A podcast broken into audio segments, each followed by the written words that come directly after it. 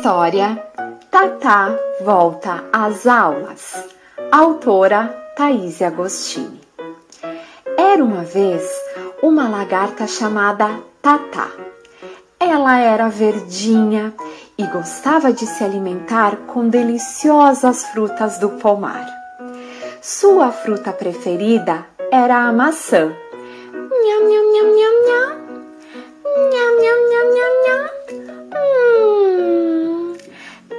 Também gostava de saborear deliciosas folhas verdes e passear por elas. Era uma grande diversão.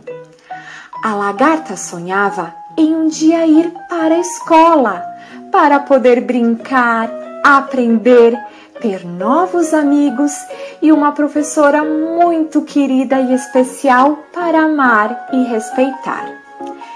Mas para Tatá poder ir à escola, ela precisava se transformar em borboleta, pois quando uma lagarta se transforma em borboleta, ela é capaz de voar sozinha e conquistar seus sonhos.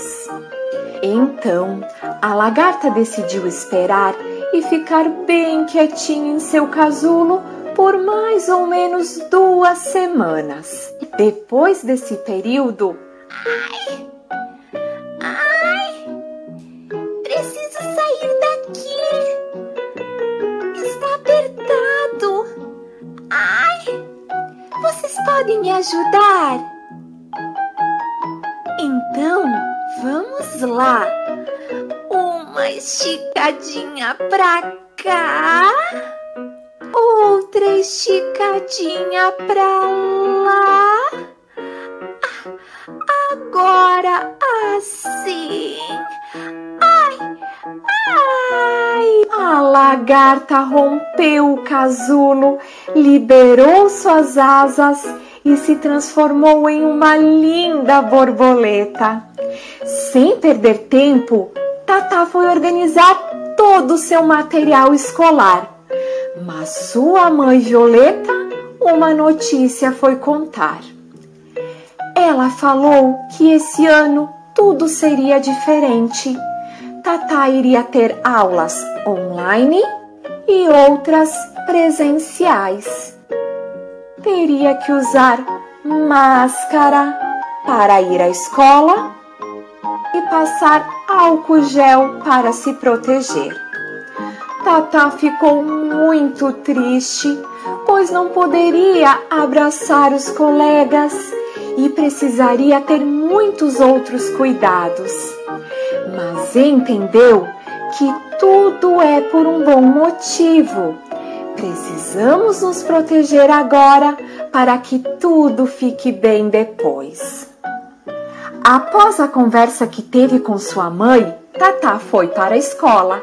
Chegando lá, como uma linda borboleta, se despediu dos seus pais, não chorou e, com todos os cuidados, foi estudar. Sua professora preparou uma linda festa de volta às aulas para seus alunos. Juntos realizaram muitas brincadeiras divertidas, atividades e até aprenderam uma música. É preciso lavar as mãos, usar máscara de proteção. Quem está protegido é meu amigo do coração. Que alegria! Tatá e seus colegas perceberam que estudar é muito legal, mesmo com aula online ou presencial. Pirilim pim pim, mais uma história chegou ao fim. Quem gostou, bate palmas assim.